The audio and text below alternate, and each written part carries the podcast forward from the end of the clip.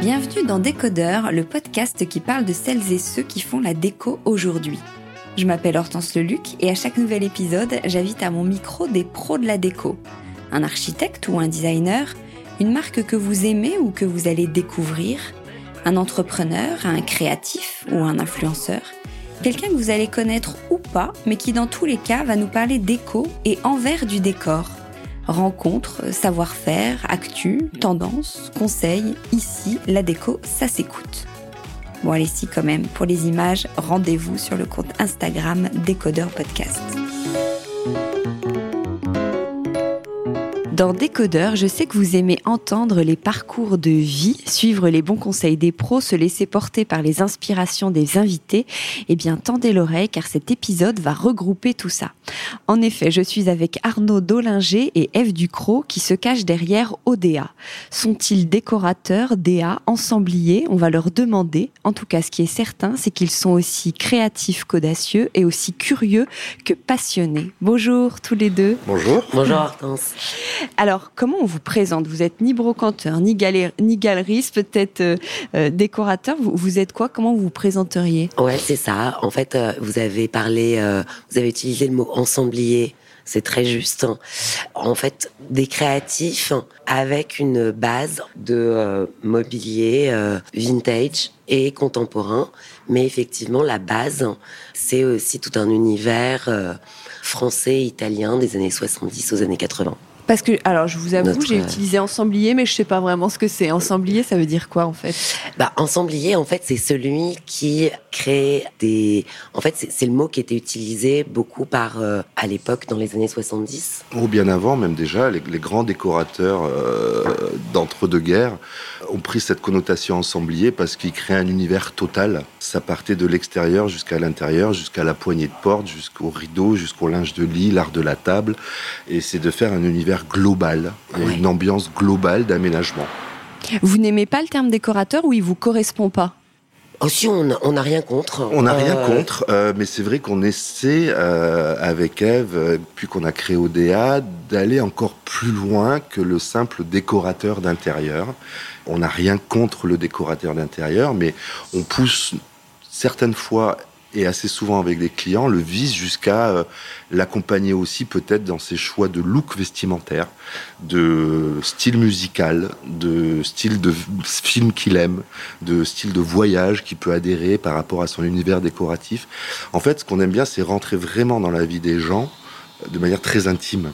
Et au-delà du simple fait d'habiter les mobiliers qu'ils viennent sélectionner chez nous, on adore créer une rencontre euh, et, pousser le degré d'imagination même dans la folie vestimentaire qu'on pourrait lui amener. On a une demande d'une cliente là-dessus, de l'accompagner dans ses choix aussi de tenue. Voilà. c'est marrant. C'est quelque chose d'une approche très large en fait, très très large. Et ce que je n'aime moi pas trop dans le, dans le côté décorateur, c'est qu'on se contente, euh, on se contente pas. Enfin, le décorateur s'arrête au moment le plus intéressant, c'est au moment où le, où ce qu'il vient de faire va prendre vie une fois que c'est fait. Et nous, ce qu'on aime, c'est une fois que c'est installé, posé, le décor est posé, qu'est-ce qui se passe après? C'est-à-dire? Comment vous vivez maintenant? Qu'est-ce qui se passe? Qu'est-ce que ça a changé dans votre vie?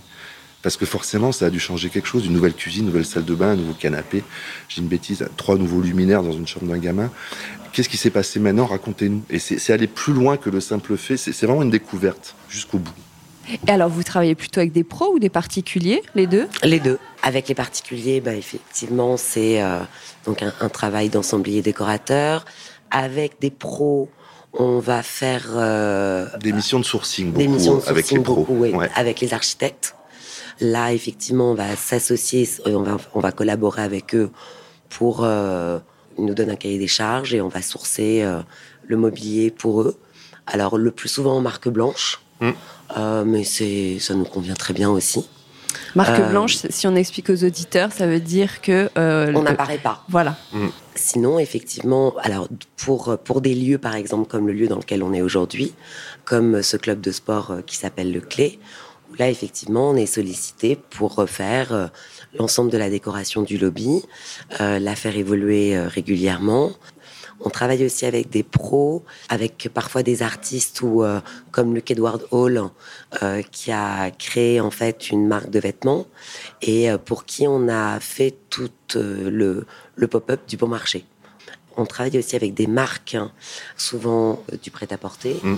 ou de décoration, pour faire des set design pour des shootings photos on fait du stylisme décoratif. On crée toute l'ambiance de l'univers euh, du shooting. Donc euh, oui, c'est une répartition entre euh, particuliers et pros. Ouais. Alors comment vous créez ces décors? Qu'est-ce que vous regardez en premier quand vous arrivez, que ce soit typiquement ici au Clé ou sinon même chez un, particulier? Oh, la, première chose et la plus importante à mon sens, au-delà du lieu, c'est l'échange avec le client. C'est rentrer vraiment de manière un peu intrusive dans sa vie euh, savoir comment il fonctionne, comment il vit, euh, qu'est-ce qui va se passer, pourquoi il veut changer de décor. Est-ce qu'il y en a vraiment besoin Il y a des gens, ils changent de meubles, ils n'ont pas forcément besoin de changer de meubles.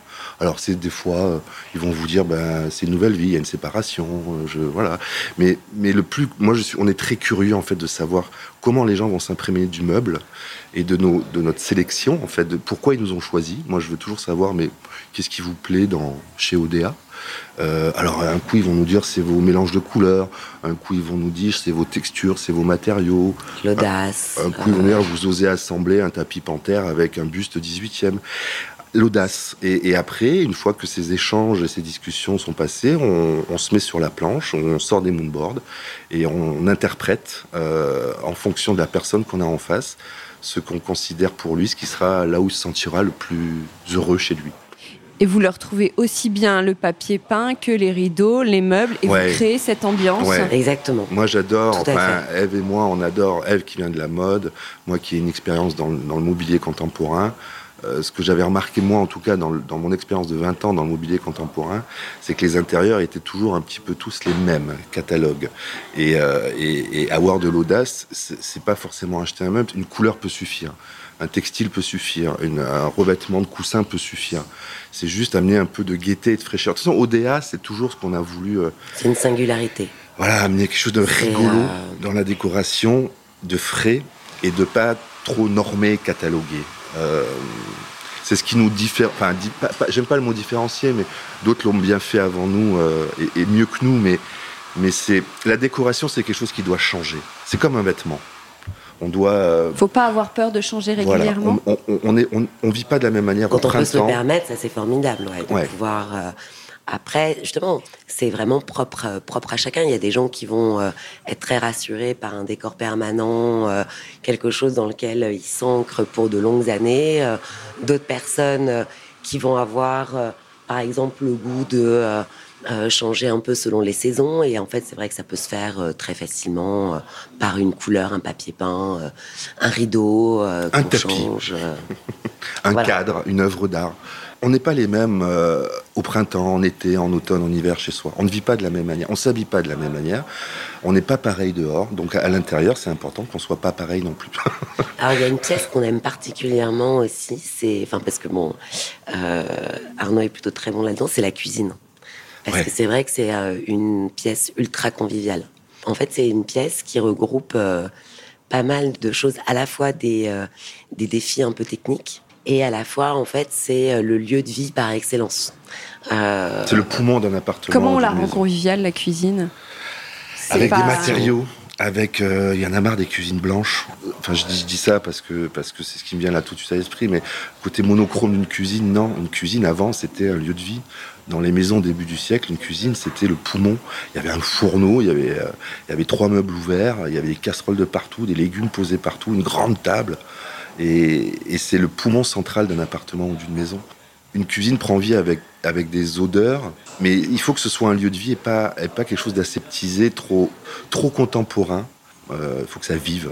il, faut, euh, bah, en créant euh, peut-être des différents niveaux, en évitant aussi euh, les gros blocs euh, massifs, en ayant des, grands plans. en mélangeant les matériaux. En mélangeant les matériaux, ouais. C'est vraiment toute une question d'aménagement d'espace, parce que parfois, surtout dans les appartements parisiens, par exemple, les cuisines sont petites. Voilà, on n'a pas tous la chance d'avoir la grande, la grande cuisine de campagne immense. Donc en fait, il faut jouer avec euh, avec les ouvertures, et les différences de niveau, pas toujours euh, mettre des éléments hauts absolument euh, partout en pensant que il faut absolument du rangement dans tous les sens. Parfois, on peut justement utiliser les grandes plans de travail pour ranger. alors oui, c'est pas caché. mais justement, ça, ça apporte du vivant. Ouais. Vous êtes très fort pour scénariser donc les intérieurs, mais comment euh, on raconte une histoire, on crée un style. Les gens se demandent souvent comment avoir euh, de la personnalité, que mon, salon ait un peu plus de caractère, soit un peu plus audacieux. Moi, moi, je dirais que notre style vient de notre rencontre, c'est-à-dire qu'on s'est rencontrés à des moments de notre vie euh, charnières, Eve et moi, il y a six ans. Eve venant de la mode, moi du mobilier, on a des appétences et des. On a tout de suite eu un en plus du sentiment amoureux de la rencontre, l'envie de faire partager cette fraîcheur que nous vivions au moment même où on est tombé amoureux. Et on est venus tous les deux naturellement à créer ODA euh, sur un, pas, un coup de tête, on était au bord de l'eau et on s'est dit qu'est-ce qu'on pourrait faire. Enfin, c'est même pas la question qu'est-ce qu'on s'est dit, qu'est-ce qu'on pourrait faire. C'est venu naturellement de donner l'envie de partager. C'est toujours, moi je reviens toujours à ça, cette idée d'échange et de partage. Et l'univers décoratif, euh, vient naturellement et, spontanément dès lors où on se, on se sent heureux en fait. Euh, c'est pour ça que les années 70 pour nous sont très importantes parce que c'est des époques où les gens, il y avait une joie de vivre. On le voit énormément dans les intérieurs. Les gens vivaient d'une autre manière. Euh, la musique était très présente. moi, on est de la génération avec Eve, euh, née dans les années 70, mais la musique était très présente, le livre était très présent, l'art, il y avait des bibliothèques monumentales, il y avait des, installations euh, de DJ chez les gens, enfin j'exagère, mais la platine vinyle. les marques de, de hi vendaient des installations hi-fi dingues que les gens mettaient chez soi. Il y avait du son, il y avait des spots, il y avait des canapés bas, il y avait des bars. Le mobilier bar, c'est un meuble qui a disparu alors que dans les années 70, je pense une maison sur deux qui est équipée d'un bar. On était content de recevoir les gens à un bar. ça, crée tout de suite un échange, une communication.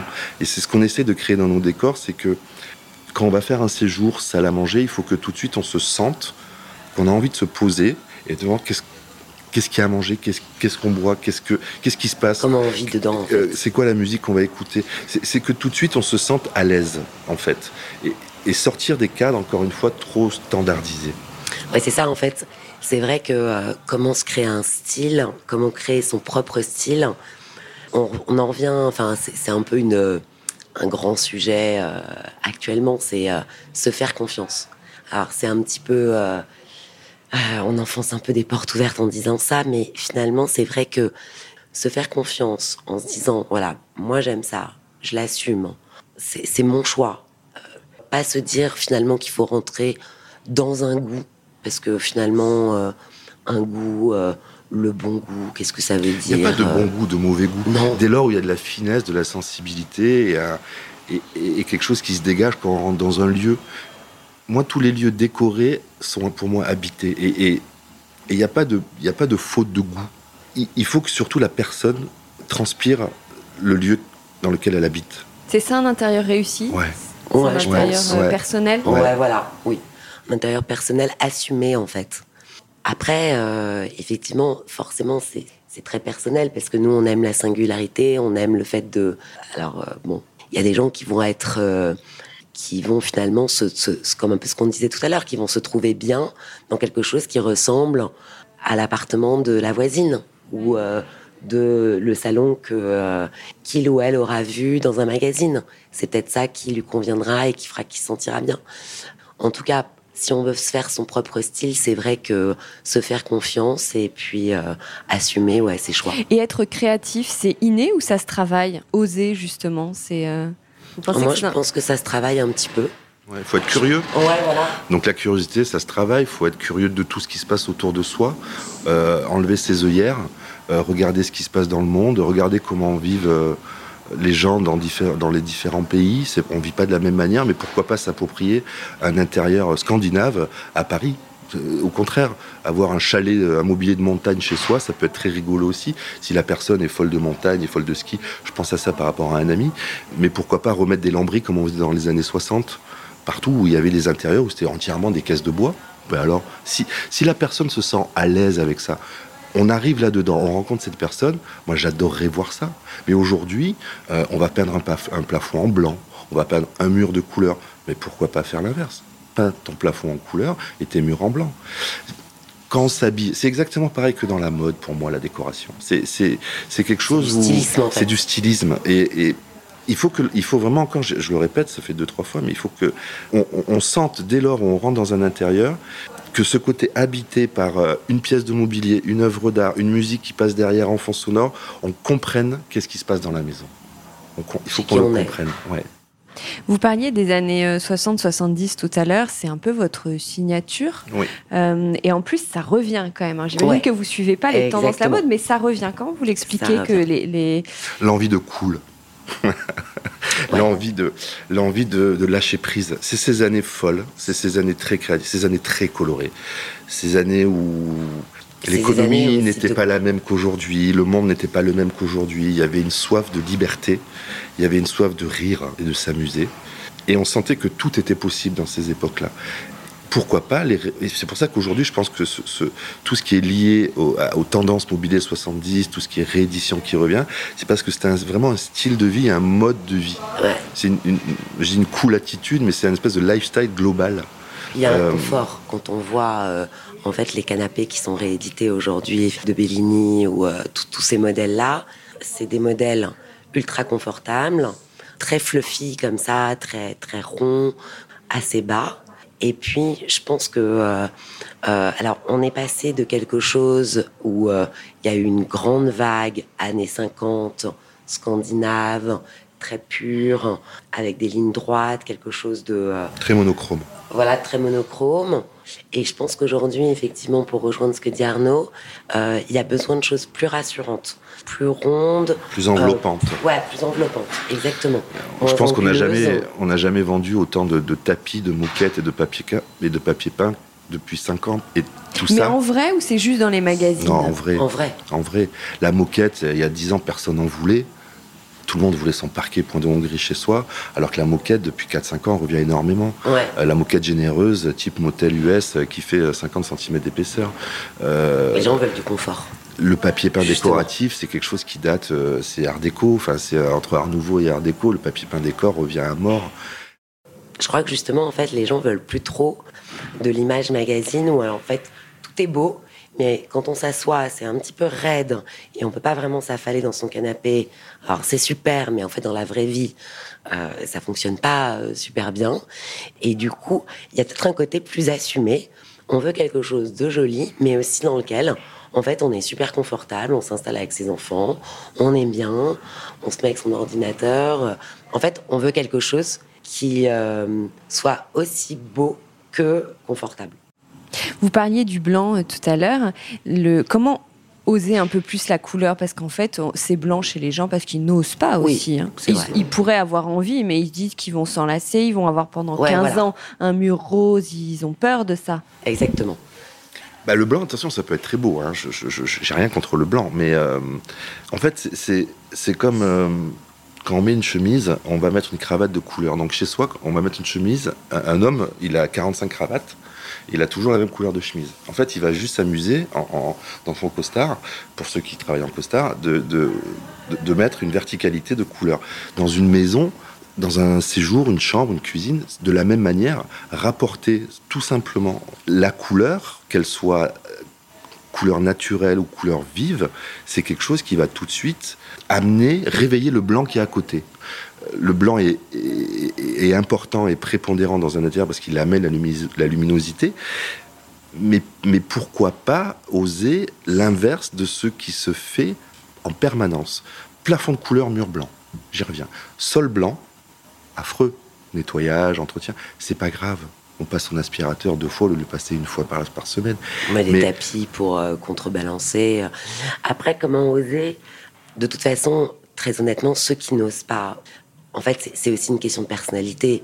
Euh, je pense que d'un seul coup, quelqu'un qui, euh, qui n'a pas ce, cette, envie-là moi, par exemple, je porte des collants rouges. Euh, quelqu'un qui n'aurait jamais l'idée de porter des collants rouges, je pense pas qu'en fait qu'elle euh, qu'elle ait très envie d'un intérieur euh, très coloré. Il faut pas à la rigueur qu'elle aille vers ça. elle va pouvoir juste peut-être mettre des rideaux de couleur, des coussins, quelque chose, de, des voilà. Jouer sur la lumière. Juste une. Bon, je pense que déjà il, il faut pas aller là où on n'a pas envie d'aller. Justement, poursuivre une tendance finalement, euh, bah, si on n'a pas envie de faire euh, ces murs de toutes les couleurs, euh, faut surtout pas le faire. et puis, il faut s'en tenir finalement à des petites touches, quelque chose de, de, plus, de plus light. Et en revanche, ceux qui sont à l'aise avec ça oseront et le feront sans difficulté.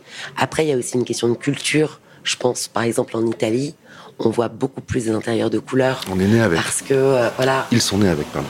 Exactement. En Italie, de toute manière, euh, c'est déjà très présent. Euh, il y a les pigments, toutes les maisons. Euh, les façades d'immeubles Voilà, toutes les façades d'immeubles. Il y, a une culture du pigment où je pense qu'on est beaucoup plus à l'aise avec ça. Et je pense pas que une Italienne ou un Italien se pose vraiment la question de se dire ah zut, si je mets une couleur foncée, ça va rétrécir la pièce. de toute façon, il va le faire. Je pense que une personne qui, par exemple, va se dire euh, ah mais au final, euh, si je mets une couleur trop foncée dans une pièce qui est pas très grande, ça va la rétrécir. C'est qu'elle est pas prête pour la couleur. C'est pas la peine. La couleur, il faut pas s'imaginer l'utiliser trop, je trouve, comme un moyen technique.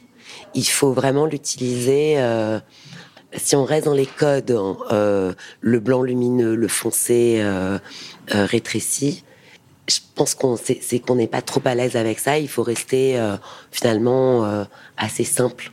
Et eh, vous, êtes assez actif. C'est hyper clair, c'est hyper intéressant à écouter. Vous êtes assez actif sur Instagram. Oui. Et, euh, sur Instagram, je trouve que les intérieurs se ressemblent beaucoup, non? Oui. Alors oui, moi je trouve, à la fois, c'est quand même une source infinie. Ça vous inspire quand même? Oui. Ouais, ouais. On voit quand même pas bah, mal de choses. Cette chance inouïe de voir des intérieurs du monde entier. Moi, je puise beaucoup d'inspiration dans les images que je vois sur Instagram les, voyages, enfin tout, ce qu'on tout, ce qu'on peut voir sur Instagram. Hein, mais je sais que je suis, abonné à plein de comptes de voyage, plein de comptes de décoration et de décorateurs dont dont c'est pas forcément le style qu'on affectionne, mais sorti du contexte, il y a toujours des choses intéressantes à prendre. Toujours, toujours, toujours. Euh, Après, effectivement, c'est vrai que. Mais c'est comme en, déco, quoi, la mixité. Moi, j'adore quand, quand les clients osent, enfin osent, encore une fois, mais on peut très bien trouver, euh, sans les nommer, mais chez le roi Merlin, un, super rideau de couleur, ou pas de couleur, on s'en fout, d'aller chez ODA pour chiner deux, trois pièces de mobilier vintage, d'aller chez un distributeur de mobilier contemporain pour ses luminaires, et d'aller dans une galerie d'art pour accrocher ses photos. L'idée, c'est de ne pas faire toujours un stéréotypé. Et Instagram, ce que j'aime moi bien, c'est toute cette diversité d'images, ce flux d'images. Moi, c'est une source sans fin ah, Il ressort quand même des tendances. Hein. Euh, Instagram, c'est quand même... Euh, en fait, il faut vraiment être curieux, il faut vraiment fouiner un peu. Parce que si on s'en tient à ce que finalement l'algorithme propose, on va avoir, euh, en ce moment, on est encore beaucoup par exemple sur la tendance de la bouclette blanche. Le 70 est assez présent. Il faut en tout cas, Instagram est super intéressant, mais il faut aller chercher, chercher, chercher. Vous êtes euh, vraiment passionné par le design du 20e. Quels seraient les, euh, j'en sais rien, les cinq meubles iconiques à connaître? Ouh, bonne question. On en aime, moi j'en aime tellement. Euh, alors si je devais faire quelqu'un qui s'y connaît un peu moins, ouais voilà, qui se dirait. Non, ça me fait penser à une blague qu'on écoutait dans le métro tout à l'heure. de Jamel Debbouze. C'était ah. un sketch extraordinaire sur avec Gad Elmaleh, Jamel Debbouze, euh, de parodie de débats télévisés. Euh. Et à un moment, le, présentateur lui dit euh, Bon, alors, vous avez bien 5 points dans votre programme. Et Jamel dit 5 non, deux. Deux déjà, c'était pas mal. Bon, alors, deux, deux, deux. non, mais alors moi, je suis, moi, il y a, quelqu'un que j'aime, le travail de quelqu'un que j'aime beaucoup, c'est Colombo, Joe Colombo. Voilà, parce que parce qu'il sait aussi bien dessiner un verre qu'une assise, qu'une cuisine sans citer de marque, je ne sais pas si on peut, mais la, cuisine mobile qu'il a dessinée pour Bofi, euh, qui est réédité chez Bofi, est juste pour moi euh, le résumé extraordinaire de ce que doit être une cuisine. C'est quelque chose qui est nomade, et j'adore ce concept-là. quand il fait un verre, il pense à. Bah, C'était une autre époque aussi où le cigare et la cigarette, on avait le droit d'en parler. Donc il a conçu des verres pour tenir en même temps son cigare et tenir son verre sans que ça sans que les deux s'entrechoquent, ce qui est toujours un peu délicat dans un cocktail de fumer et de boire en même temps. On va prendre pour un alcoolique à force de parler toujours d'alcool. Euh, donc Joe Colombo, donc les pièces de Colombo, pour moi, un iconique, bon, bah, c'est forcément le, fauteuil Elda, quoi, le fameux fauteuil. Euh, ça me rappelle des souvenirs d'enfance. Euh, Benoît Poulvord avait une, petite parodie d'émission sur Canal où il était dans ce fameux fauteuil. Moi, j'ai eu un choc visuel quand j'ai vu ce fauteuil. Après, bon, bah, ça reste un intemporel et un classique, mais, l'élégance raffinée de Miss Vandero, euh, quand on sait que c'est ramené euh, aux années 30, euh, voilà, c'est quelque chose qui, c'était une vision dingue pour moi dans le mobilier. J'ai découvert récemment avec Eve à une expo d'Alexandre Guillemin tout le travail de Frank Lloyd Wright, que je connaissais que de très loin, et une expo en ce moment que, la, galerie Guillemin a proposée ou une vision du mobilier. Euh, il a une chaise dans sa galerie en expo qui date de 1902. On voit la chaise aujourd'hui, on la met dans un magasin de distribution. 120 euh, ans après, elle est encore très très très contemporaine. Donc je suis admiratif parce que si on remet cette chaise dans le contexte de 1902, ça a dû faire hurler les gens. Euh, donc c'est vraiment le modernisme dans toute sa splendeur. Et puis je vais en citer un dernier parce que je l'aime beaucoup parce que c'est un Italien aussi, c'est Mario Bellini. Voilà, euh, parce que je pense que dans les canapés et les assises, c'est quelqu'un qui a, qui a dessiné dans les années 70, 60-70, tout ce que j'aime, c'est raffiné, c'est confortable, il y a de la rondeur, il y a de la féminité dans ce qu'il dessine. C'est donc le, le fameux canapé Amanta de Mario Bellini, pour moi, est une pièce un peu emblématique des années, des années 70. Et quels sont les décorateurs qui vous inspirent? Bon, alors il y a les, euh, les, les, classiques d'Imore Studio, hein, qu'on, effectivement, qu'on adore. Classique pour vous, hein, mais tout le monde oui, n'adore c'est vrai. pas. Hein. Non, c'est vrai, c'est vrai, c'est vrai. En fait, c'était classique dans le sens euh, plutôt très connu, quoi. Oui. Mais euh, Axel Vervoort? Ouais, dans un style totalement opposé. Différent, ouais. Pourquoi Oh, c'est un art puis la personnalité en fait, c'est quelqu'un de totalement holistique. Hein. C'est vraiment un esthète en fait. C'est un, c'est un esthète, c'est un philanthrope. C'est quelqu'un de, euh, euh, je trouve. Euh, c'est l'art de sublimer le beau. Euh, c'est plus dans sa philosophie, non? Parce qu'il n'est pas, en termes de style, c'est pas vraiment le, le, vôtre. C'est pas le nôtre, mais par contre, justement, quand on parlait tout à l'heure d'intérieur habité, il, il, sait créer avec rien un tout. Avec juste un jeu de lumière, un focus sur euh, une matière, un univers toujours très terre, très des, tonalités très très naturelles, très terre. alors c'est vrai que c'est pas quelque chose où naturellement nous on va aller, mais en source, je trouve. C'est pas notre savoir-faire justement en fait. c'est pour ça peut-être qu'on est aussi admiratif parce que effectivement. Euh, on ne peut pas rester insensible à un travail d'Axel Vervoort, c'est pas possible. En fait, il est très empreint. Enfin, euh, moi, j'ai dans ma dans mon enfance et toute ma jeunesse, j'ai été très proche de toute la culture japonaise pour euh, des raisons personnelles, voilà. Et donc c'est c'est une culture à laquelle je suis extrêmement sensible. Et c'est vrai que bon, voilà, Axel Vervoort la, la réinterprète hein, d'une manière exceptionnelle parce que voilà, il s'est réapproprié cette culture en en faisant autre chose que du premier degré. C'est fabuleux, c'est ultra sensible. Euh, euh, et effectivement, peut-être que oui, c'est ça, ça nous fascine parce que c'est assez éloigné de ce que nous, on sait faire. Non, mais une, euh, sculpture, une sculpture asiatique du Xe siècle mélangée à, à, une œuvre d'Anish Kapoor dans la même pièce, tout ça dans un univers assez, avec une luminosité très très calculée, très recherchée. Euh, moi, j'ai eu des chocs. On a eu des chocs à, Canal, à Anvers, chez Axel Vervoort. On ne peut pas rester insensible. Ce qui est, drôle, en fait, c'est qu'on est, en fait, enfin, là, je vais peut-être parler pour moi, mais je me rends compte en en parlant que on est ultra sensible à des personnalités qui sont finalement assez éloignées alors, pas les Dimoré par exemple, mais d'autres, finalement, de ce que nous, on peut proposer. Euh, je pense à Studio Chaos. Euh, je pense à euh, Tadao Endo. Donc en fait des choses ultra assez brutalistes, hein, ultra pures, hein, euh, qui jouent sur le matériau, le béton. Studio KO, ils font des choses extraordinaires. Et en fait, ouais, c'est euh, oui, c'est très éloigné de euh, finalement de la fantaisie que nous on peut proposer. Euh, à, leur, manière, ils, osent. Euh, du baroque que nous on propose. Nous, à notre petite échelle, on, essaye juste. S'il y avait un point commun, c'est d'oser. Et ce qu'Axel Vervoort ose, que K.O. ose, a osé ou continue d'oser, nous, à notre échelle, dans nos appétences 70, c'est ça, en fait. C'est avoir vraiment cette, cet ADN, quelque chose qui, qui nous singularise et, on peut puiser chez, chez des décorateurs, des architectes qui ont un style pas forcément donc penchant 70, mais, mais en tout cas, ils vont à fond dans ce, dans ce qu'ils créent. Euh, et en mélangeant, encore une fois, pas que le simple fait, enfin, chaos, quand on voit les maisons qu'ils ont faites au Maroc, etc., c'est tout, est réfléchi de, de, l'implantation de la maison, de sa situation géographique, de comment la lumière va rentrer, de la, de la façade extérieure, de comment à l'intérieur. Enfin, tout est réfléchi et pensé comme les grands architectes et les grands décorateurs du début du siècle. Il y a un haut niveau de technicité. C'est vrai que par exemple, euh, euh, chez, chez KO, effectivement, euh, chez Vervort aussi, par exemple, sur euh, les ouvertures, les systèmes, ouais, les systèmes d'ouverture, il y a un haut, vraiment un haut niveau de technicité, comme dit Arnaud. Ça ne euh, se voit pas. Voilà, c'est le raffinement poussé à l'extrême parce que voilà, ça ne se voit pas. C'est Charlotte Perriand quelque part était était experte aussi là-dedans finalement. le fonctionnalisme. Dans voilà, dans un fonctionnalisme et une technicité qui était si bien fait que ça ne se voit pas. Tout paraît totalement évident. Et ça, c'est euh, c'est super intéressant d'aller creuser ça.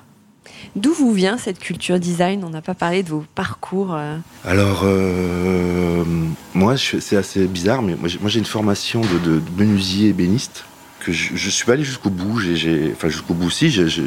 c'est AP de menuiserie, un BEP d'ébénisterie, une année de marqueterie. Et euh, en parallèle à ça, je faisais du sport et puis j'ai plutôt choisi la voie du sport que de continuer et de pratiquer l'ébénisterie. Le, le sport s'est arrêté pour moi à l'âge de, à l'âge de 28-29 ans et, là je me suis mis à... J'aimais déjà, c'est assez bizarre, c'est il y a 20 ans en arrière, mais j'aimais forcément avec ma formation le travail du bois. Donc je, viens de Montpellier, j'avais ouvert avec des amis une galerie à Montpellier, euh, sans savoir que ça s'appelait un concept store, parce que c'était pas le nom à l'époque, mais j'avais un, un ami et toujours un ami qui, vendait des vinyles punk, euh, un deuxième ami qui vendait des fringues vintage euh, américains, et moi qui vendais des enfilettes danoises à tout va. Et, la femme d'un de, des amis faisait sa pâtisserie orientale. Donc on avait créé un lieu, sans le savoir, où on pouvait acheter un disque, partir avec une chemise Hawaï et éventuellement une lampe danoise. Et là, je me suis dit, ah, j'aime vraiment ça. J'aime vraiment le meuble je suis monté à Paris pour euh, des histoires euh, du passé euh, et je suis rentré dans une, extraordinaire boîte de distribution de mobilier contemporain qui s'appelle Silvera. Et, et Monsieur Silvera m'a fait confiance. J'ai travaillé quasiment 18 ans avec lui et là j'ai appris tout l'univers du meuble contemporain, du, du, fabricant au, au, réseau de distribution, au designer. J'ai côtoyé pendant 18 ans tout ce monde-là. J'ai beaucoup, beaucoup appris. Et après, la rencontre avec Eve, très naturellement, a fait que j'avais l'envie a fait, notre histoire a fait que on avait envie de se lancer tous les deux à cette époque de vie dans, notre propre, dans nos propres créations, voilà, euh, décoratives. Et vous, Eve? Et moi, je viens de l'histoire de l'art, en fait. Euh, j'ai fait euh, l'école du Louvre. J'étais spécialisée en art islamique. Et puis ensuite, je suis partie à la fac et j'ai fait mon DEA en art contemporain. Et ODA, ça veut dire quoi? C'est l'acronyme de objet d'affection. Euh, ça venait en fait, euh, Arnaud était à Milan, euh, il était allé chez Nulufer Galerie, et puis tu avais vu en fait dans, ce, dans, un des bouquins de Nulufer objet d'affection, et puis on en a parlé, on trouvait que ça correspondait hyper bien. Et depuis deux ans, en fait, on a décidé de raccourcir en fait objet d'affection en prenant uniquement les initiales ODA pour faire que la marque soit plus forte Déjà, objet d'affection, il y avait un petit côté, moi je reconnais, un petit peu brocante que qui me plaisait pas, en fait, qui me enfin, à force, qui me plaisait plus. Et ODA, on trouvait ça plus fort. Euh, en termes de branding, en termes de marque, en termes d'impact. On peut avoir de l'affection pour un objet Oui. Ah oui. Il faut. Alors, c'est-à-dire Ah oui, oui. Il faut. Ah bah, de l'affection, mais comme euh, en fait on a les poils qui se dressent, euh, on est ému, euh, on le touche, euh, on n'a pas envie de s'en séparer, euh, Il vous parle. on le regarde. euh, Une lampe, elle peut vous parler. hein. Et regardez ce soir chez vous, essayez. Allumez la lampe et parlez-lui. Il y a un échange qui se avec une lampe, avec une céramique, avec un, avec un mobilier. C'est Ah, un mais- échange. C'est quelque chose avec, avec lequel vous vivez. Donc, euh, c'est- mais c'est- je, pourrais dire la même chose d'une plante, d'une fleur. Le- c'est important d'être entouré de beaux objets qu'on a vraiment choisis. Ah ouais, Ouais. moi je trouve. Ouais. Bah c'est vrai que ça, il y a, du coup en fait il y a, il y a un aspect euh, C'est comme un- sensitif ouais. en fait, C'est comme un bouquin. émotionnel, euh, ouais, C'est sensitif. comme un bouquin qu'on aime relire. Il y a un rapport à la matière, il y a un rapport à la forme. Il y a des formes qui parfois, euh, effectivement, vous évoquent quelque chose, euh, vous, vous font du bien à l'œil. euh. Mm. Alors, moi, je reconnais que euh, ça va peut-être être moins quand même, par exemple, sur une très grosse pièce. Ça va peut-être être moins sur un canapé où euh, je vais moins le ressentir. Euh, ça va peut-être plus être sur, euh, en revanche, un fauteuil, en fait, quelque chose que l'œil peut attraper en une seule fois. C'est le tissu sur un canapé qui va nous interpeller. Oui, On adore, des, on adore plus, assez souvent, on va pas forcément aimer le design du canapé, mais on va aimer le tissu qu'il recouvre. Et c'est ce tissu qui va donner une singularité au modèle de canapé. Euh, on parlait tout à l'heure d'oser, d'aller dans les couleurs, etc. Et je trouve que les matières sont, super importantes dans les mobiliers.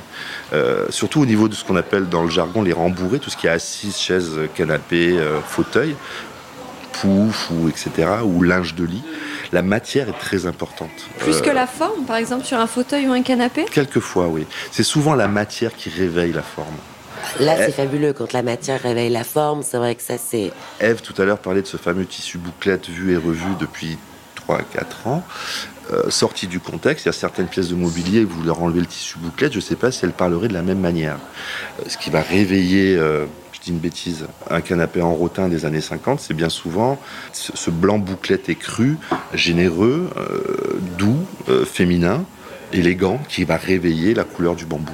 On va plus, on va, on va plus voir la matière que le, que le design en lui-même de ce, de ce canapé en bambou.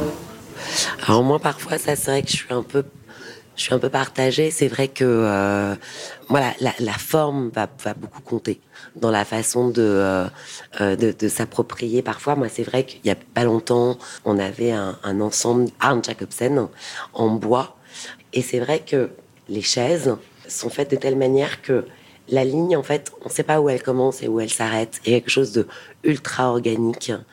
Pour l'œil, c'est magnifique. Vous avez, euh, en fait, c'est une chaise, mais c'est un objet à part entière. C'est véritablement. Une euh, sculpture. c'est voilà, c'est quelque Mm. chose qui. euh, euh, ces chaises ont des petites galettes avec le tissu d'origine qui est génial. Euh, mais en tant que tel, il y a des, euh, il y a des évidements, il y a des, enfin, c'est c'est c'est génial. Vous avez commencé l'aventure euh, ODA Opus. Alors quand on connaît votre univers aujourd'hui, on se demande comment vous avez, euh, ah, comment formuler, comment vous êtes rentré euh, déjà au Opus. Comment ça s'est, comment ça s'est passé?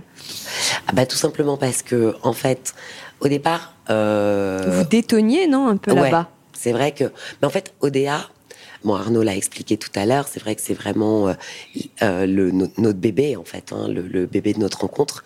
Et au départ, on l'a fait de façon, on l'a créé de façon ultra spontanée. D'une part, c'était un side project pour euh, chacun de nous, on travaillait encore, et tout simplement en fait, on passait notre vie au puce. Donc la facilité, en fait, on s'est dit, ben pourquoi pas. En fait, ça, c'était assez pratique aussi parce qu'on travaillait la semaine, donc on, pouvait y être le week-end. On était tellement animés par ce qu'on faisait que on voyait pas trop la fatigue de travailler 7 jours sur 7. Euh, donc en fait, naturellement, euh, on s'est installé au puce. Ouais, et puis on s'est dit, tiens, on va réveiller, euh, on va réveiller les puces euh, à, à notre façon, c'est-à-dire que plutôt que de voir toujours les meubles figés les uns derrière les autres, on va les mettre en scène et on va donner le challenge de toutes les six semaines de changer tout ça euh, dans des petits box de 12 mètres carrés, euh, de changer le sol, la peinture, le plafond, le machin. Et on va d'abord penser à une couleur et à un sol et après on va chiner les meubles qu'il y a autour. C'est parti de là, quoi, En fait, ce l'aventure. qu'on a euh, imaginé, c'est qu'on s'est dit, bon, en fait, ça, ça va être comme notre maison secondaire. Il y a une contrainte, c'est 12 mètres carrés. Quand on a démarré, on a Les démarré avec font, ouais. un seul stand de 12 mètres carrés. Donc, on va présenter en fait les différentes pièces de cette maison secondaire en les faisant tourner. Donc euh, on présentait, on faisait tourner les décors toutes les huit semaines environ. On présentait d'abord, enfin, on a présenté un salon, une salle à manger, une chambre, un bureau, et puis après. Le cabinet du psy. Le cabinet. La salle de réunion de Daft Punk. Exactement. euh, la chambre de l'étudiant, euh, voilà. Et puis. La salle à manger d'André Poutman. Exactement, c'est vrai. C'est vrai. Ça, c'est le décor le plus fou. Euh, parce qu'on s'est beaucoup marré. On s'est beaucoup amusé. On s'est beaucoup marré. On s'est beaucoup amusé. C'était assez intéressant comme expérience parce que l'univers du marché, euh, du marché de, des puces de Saint-Ouen, donc nous on était au marché Paul Bert, mais c'était très très très enrichissant. On a, on a passé quasiment trois ans là-bas. On s'est beaucoup amusé à créer nos décors, mais on s'est rendu compte que nos décors étaient énormément photographiés on avait, on avait une petite idée derrière la tête en se disant, on va, on va déjà au tout départ de Objet d'affection, donc euh, on s'est dit, on va, on va se mettre au puce, on va faire présenter notre sélection mobilier mise en scène, mais on va également voir si on peut proposer nos conseils en accompagnement du service. Et on s'est rendu compte assez vite qu'au puce, la notion de service n'était pas la première demande des, des clients du week-end des puces, qui sont dans la grande majorité des collectionneurs des marchands professionnels, des décorateurs ou des clients avertis. Donc beaucoup de de personnes visiteuses au plus adoraient nos décors, mais le côté business, si je puis dire, prestation de service conseil, on, avait, on a eu très peu de demandes. Donc, donc de, après cet effort de cette expérience au puce, on, après on s'est installé ailleurs pour, pour, intimiser plus la relation avec nos clients, etc.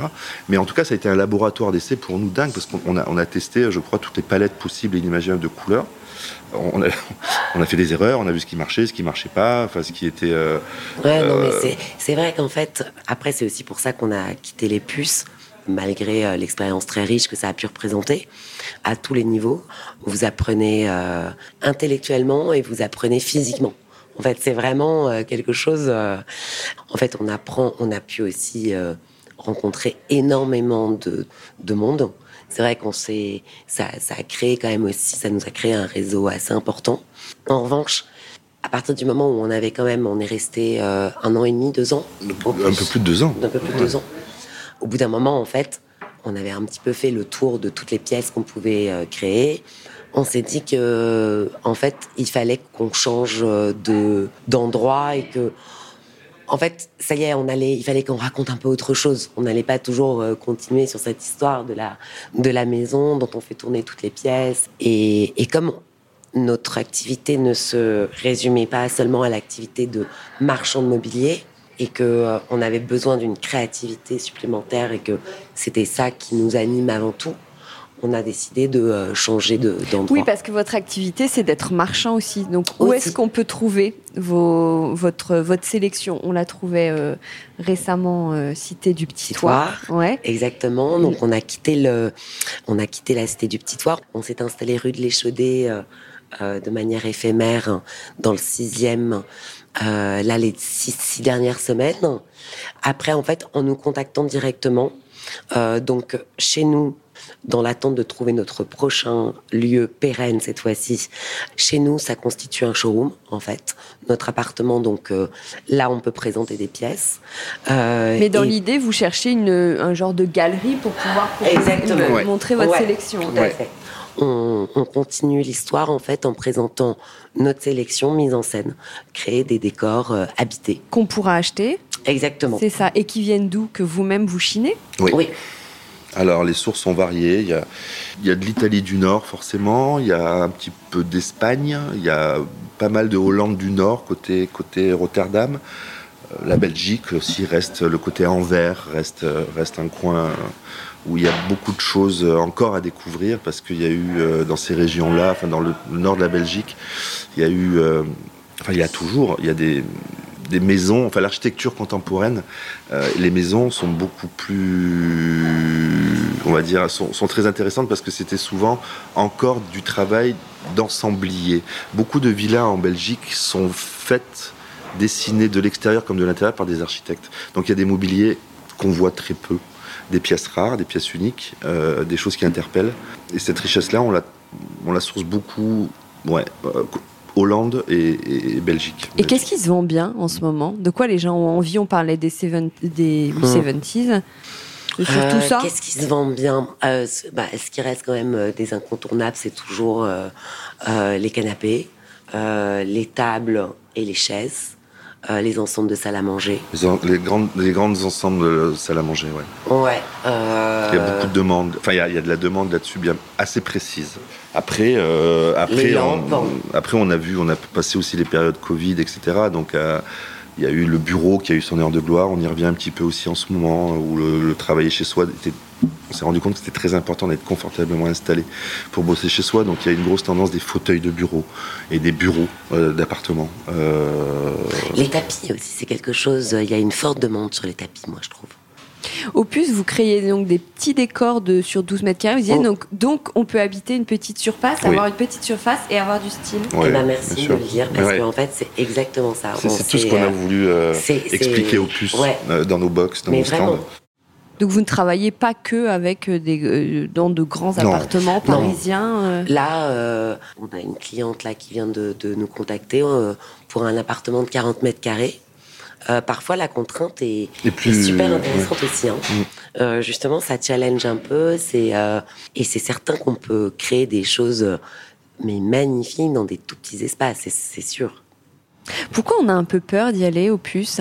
Enfin Paul Bert Serpette, si on n'est pas un peu pro du milieu oh, Il y a toujours cette vieille histoire qui traîne au puce et qu'on a peur de se faire avoir. On trouve que c'est cher. Euh, on peut négocier ou pas? Oui. Oui, ça fait partie du métier. Euh, après, il y a des marchés différents. Nous, on était à Paul Bert, euh, donc le fameux Paul Bert Serpette.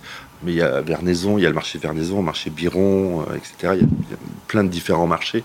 Mais il faut vraiment y aller. Euh, il faut y aller, il faut y aller parce que c'est le grenier du monde. Parce que quoi qu'on aime et quelque passion qu'on ait, on va la retrouver là-bas.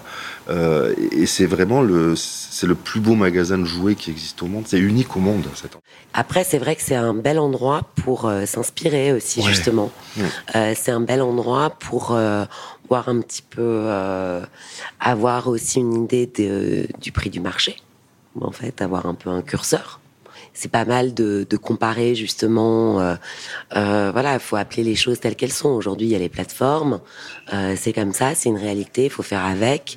Donc, c'est pas inintéressant de regarder ce qu'un le prix pour une même pièce que Celency propose ou que Design Market propose et le prix que vous pouvez aussi euh, avoir au puce.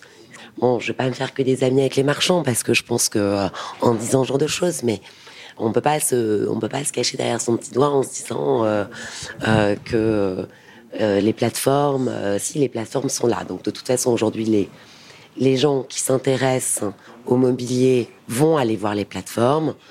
donc autant en fait aller voilà, voir les plateformes, mais aussi aller aux puces pour véritablement euh, toucher l'objet, euh, toucher oui, l'objet, puis euh, avoir une expérience de, tactile. Et puis bah, poser la question du prix. S'il faut peut-être pouvoir négocier en direct, peut-être qu'on négocie plus facilement en direct que sur une plateforme. Oh, après, il y a des, c'est toujours pareil. Ce qui, ce qui, est très intéressant au marché opus, c'est que il y a des prix négociables, d'autres non négociables, tout simplement parce qu'il y, a un prix marché, il y a une cote, il y a, ça fait des catalogues, ça a fait des ventes, il y a un, il y a un prix de marché. Mais c'est toujours intéressant, moi je trouve, d'avoir toujours de privilégier un contact, surtout dans le, le, mobilier, le vêtement, tout ce qui est vintage, de le voir et de le toucher, de le sentir. Et ce qui est super, ouais. Pour voir si on peut se l'approprier, parce que même si les plateformes, comme disait Eve, sont de plus en plus présentes et d'autres canaux d'achat via le web sont de plus en plus agressifs commercialement, etc., rien ne vaut, surtout pour une pièce de mobilier, de l'essayer, de la toucher. On, on, peut aimer quelque chose en image, mais on ne peut ne pas l'aimer en sa en se posant dedans. Euh, on peut très bien aimer une suspension, mais en se disant, en la voyant en vrai, peut-être que l'échelle ne correspond pas chez moi. Donc moi, je privilégie toujours, mais c'est comme le vêtement, encore une fois, j'y reviens, d'avoir le contact et le, toucher avec, la matière et avec l'objet. C'est pour ça que les puces, allez-y, courez, parce que c'est quelque chose qui est très enrichissant. Puis il y a une chose, par exemple, nous, on était dans l'allée 1 du marché Paul Bert. C'est une allée qu'on affectionne particulièrement parce que, en fait, elle est très très représentative à notre sens, des puces. Il y a une diversité dans cette allée. Elle n'est pas très grande. Mais alors, dans une seule et même allée, vous allez avoir ben, nous, ce qu'on faisait à l'époque, donc euh, du mobilier 60, 70, 80 français, italien. À côté de nous, vous avez Circa 51 qui fait plutôt du... Les années 50 françaises. Les années 50 françaises. En face, vous avez Laurence qui fait du mobilier espagnol 18e. À côté. Euh, Elie avec des tableaux début du siècle français. Voilà. Identique un peu plus loin qui va chiner des curiosités, qui va aussi faire des mises en scène incroyables. Euh, il va pouvoir, par exemple, il va beaucoup jouer sur la quantité. Alors, il va, par exemple, chiner euh, euh, des faces à main, des l'accumulation. Il va les, il va les mettre en scène de façon magnifique. il y a zut, j'ai son nom qui m'échappe. Il y a Steve, c'est tout l'art de la table. Voilà, Steve avec l'art de la table. nouveau art déco. Il y a Maxime de Laurentis euh, qui fait du vêtement. Euh, qui, enfin, il y a plein de choses, quoi. C'est génial. C'est très euh, représentatif de ce qu'on attend des puces, où justement l'œil est attiré par plein de choses complètement différentes. Vous avez une sélection exceptionnelle. En fait, très un panel super large avec une sélection faite par des gens ultra passionnés. Donc c'est vrai que ça se voit pas tout le temps. Quoi. Comment vous travaillez ensemble? Vous avez la même casquette ou vous avez une répartition des rôles? Non, on se répartit, euh, on se répartit pas mal les choses. Arnaud est vraiment euh, celui qui source et le décorateur. C'est vraiment le, le technicien, le, l'expert véritablement. Moi, je vais être plus sur l'aspect euh, communication et commercial. Ok. Voilà. Bon, dernière question, parce que l'heure tourne et j'essaye à chaque fois de faire des épisodes de moins d'une heure, mais c'est, vraiment passionnant. Si vous faisiez un dîner, quels seraient vos six invités? C'est une bonne question. Euh, euh, euh, mort ou vivant ouais, Mort ou vivant ah, De toutes les époques. D'accord. Alors, moi, j'y vais, je commence. On fait chacun sa table ou on fait notre table commune Comme vous voulez, si c'est plus facile d'en faire deux ou, une seule, comme vous voulez. Bon alors, dans les vivants, moi j'adorais rencontrer Mick Jagger, juste pour le côté un peu rock'n'roll et barré du type et qui, je pense, qu'il peut nous apprendre beaucoup de choses sur la vie. dans les créatifs, on en a parlé tout à l'heure, enfin, on n'en a pas vraiment parlé, mais c'est un couple qui nous a beaucoup inspiré, c'est Betty Catroux. Voilà, parce qu'en plus récemment, on a vu le Saint-Laurent où elle apparaît, etc. Ça, j'aime bien ce côté-là. Après, je vais mettre un sportif, parce que je suis quand même sport. Euh, voilà, alors je, je, ouais, je, vais faire un petit peu français moyen, mais c'est comme ça. Écoutez, j'y peux rien. Moi, j'aimerais discuter un jour dans ma vie avec Zinedine Zidane. Hein, j'y peux rien. C'est ma génération. Je, le dis, je le dis fort. Je le dis fort. Voilà. Zizou pour d'autres raisons aussi, Zizou, mais j'aime bien ce prénom. Euh, ensuite, euh, il y aurait, pour compléter cette table, un couple d'amis que j'aime beaucoup. Voilà, pour, pour que tout ça, encore une fois, tous ces ponts, tous ce, ces échanges et ces communications se fassent et se, et se, et se, multiplient à l'extérieur. Voilà. Mais ça fait six. Bon, donc Eve, une autre table. Vous n'êtes pas à sa table. Hein C'est ça. On fait. alors, la première personne qui me vient, en fait, c'est Simone Veil. Euh, je crois que euh, j'aurais rêvé rencontrer euh, cette femme. J'y associerais Gainsbourg, que j'aurais rêvé de rencontrer aussi. Alors, c'est un petit peu, je sais pas si j'y aurais pensé si on n'avait pas vu tout à l'heure, mais déjà là, je mettrais bien Jamel, en fait, avec Simone Veil. Je reconnais que je me dis que ça pourrait être assez rigolo. En plus, ça c'est pas très compliqué de l'avoir. Après, plus sérieusement, donc non, non, mais enfin, euh, voilà. Euh, je crois que euh, je mettrais peut-être une une designeuse italienne. Je mettrais Gaia Olenti. Et puis effectivement, qu'est-ce que et je mettrais bien un architecte qui s'appelle Nicolas Duru euh, qui est un ami en fait, qui est un euh, quelqu'un d'assez génial, qui mérite d'être découvert. Je sais plus à combien on est, mais euh, je pense qu'on est à 6. On est pas mal. Ouais, c'est pas mal. Et il n'y a pas Arnaud non plus. Bah, du coup, je Moi, je suis en cuisine. Ah oui, voilà. Ah, voilà. Moi, je sers les, les hôtes et je cuisine pour eux. Mais je participe à la fin. À la fin le dernier verre. Bon, merci beaucoup. C'était très sympa de discuter avec vous. Merci. Bah, merci, hein. merci à toi. Ouais, merci beaucoup. Bonne journée. Bonne journée. Bye bye. Au revoir. Au revoir. Décodeur, c'est terminé pour aujourd'hui. Merci beaucoup d'avoir écouté en entier. Si vous avez aimé, n'oubliez surtout pas de vous abonner à ce podcast pour ne pas rater les prochains épisodes chaque vendredi. Bien sûr, vous pouvez aussi le partager sur euh, Facebook, Twitter ou en story Ça permet de le faire connaître à vos proches. Je suis Hortense Leluc et vous pouvez me retrouver sur Instagram via le compte Décodeur Podcast. N'hésitez pas à me suivre pour l'actu déco. Et si jamais vous écoutez cette émission sur iPhone via l'application Apple Podcast, vous pouvez aussi me laisser un commentaire, rubrique classement et avis, c'est juste sous la liste des épisodes. Les 5 étoiles me font toujours très plaisir et surtout, elles permettent de faire connaître Décodeur encore plus largement et de partager l'univers de la déco avec le plus grand nombre. Voilà, merci et à très bientôt alors, ici ou ailleurs.